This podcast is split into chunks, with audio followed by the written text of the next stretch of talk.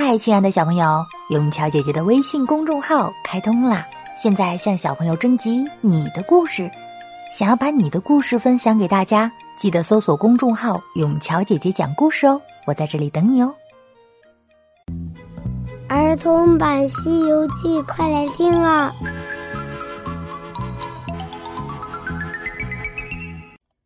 西游记》第一百一十二集：悟空的。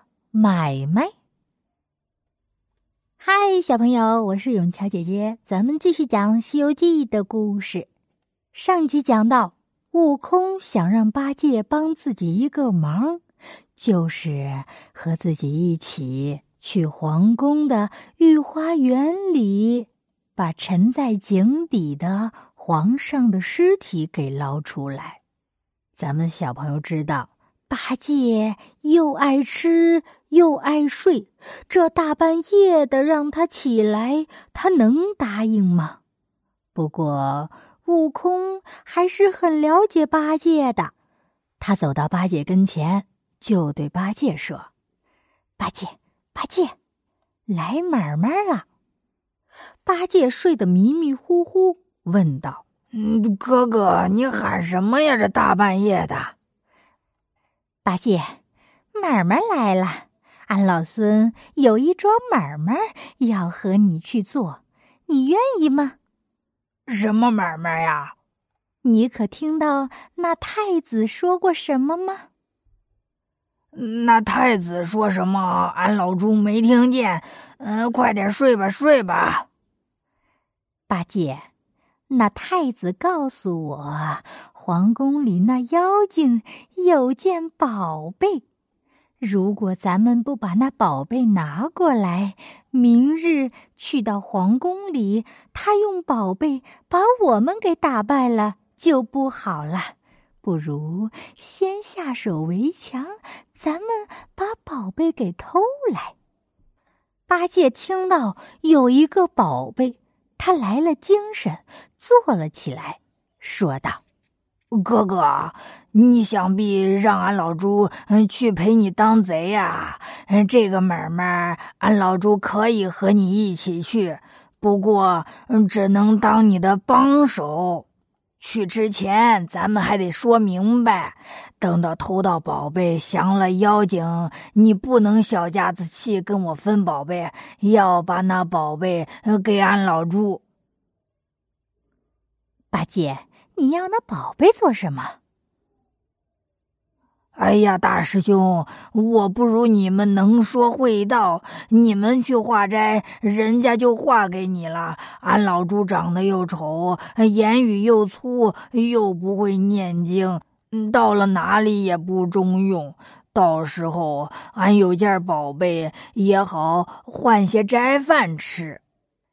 哼哼，好好。八戒，俺老孙只图个名声，至于那宝贝，到时候就给你好了。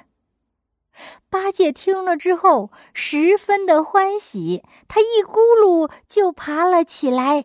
他穿好衣服，和悟空驾起祥云，一转眼就来到了乌鸡国的皇宫里。夜深人静。他们不走前门，跑到了后门那里。悟空问道：“兄弟，这前后门都有人把守，怎么才能进去呀？”猴哥，你现在怎么这么傻了？你见过哪个做贼的从门里走进去呀？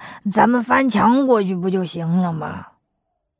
悟空点点头。将身子一纵，跳到墙里面，八戒也跳了进去。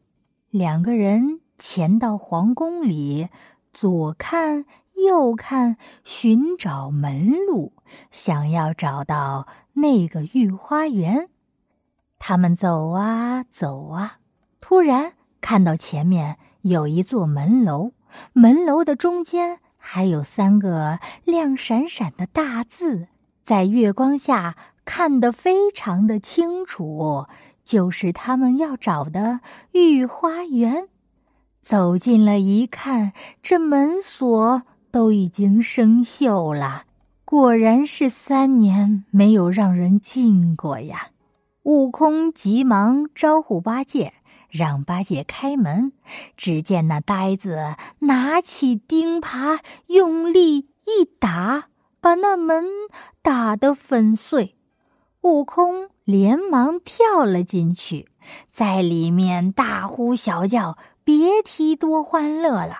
八戒上前扯住他，说道：“哎呀，哥哥，哥哥，你是想害死俺老猪吗？你见过哪个做贼的到处乱嚷嚷，像你这样吆喝，把人都给惊醒了？”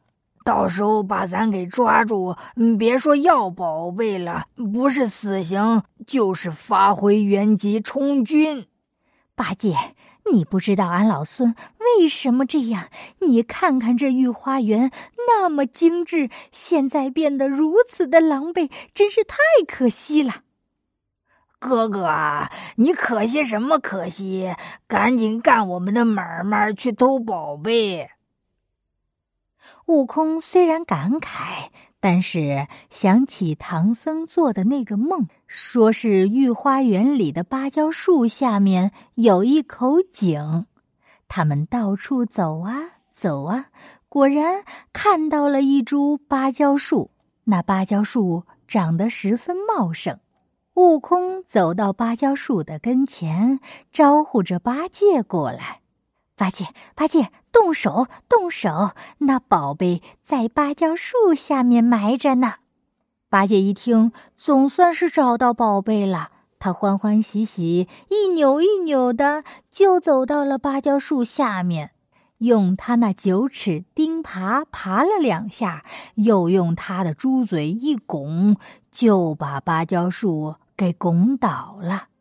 只见芭蕉树下面有一块石板。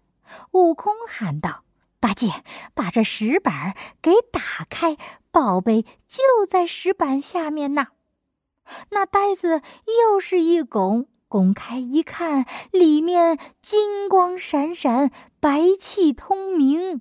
八戒惊喜的喊道：“哎呦，造化了，造化了！那宝贝还会放光呢！”八戒走近一看。咦，原来不是什么宝贝的光，而是天上的明月映到井里发出的光亮。哥哥，你怎么这样啊？你早说那宝贝在水井里，俺老猪也拿个捆包袱的绳来了。你现在让俺老猪怎么下去拿宝贝呀？两手空空的，就算下去，俺也上不来呀。哼哼，八戒别着急，你忘了俺老孙有金箍棒吗？说着，悟空取出金箍棒，变作有七八丈那么长，让八戒抱住金箍棒，顺着金箍棒去往井里。八戒把外套脱了，抱住金箍棒，悟空轻轻的。把金箍棒放到井里，就这样，八戒到了水井里。那井里哪有什么宝贝呀？接下来又会发生怎样的故事呢？咱们下集接着讲。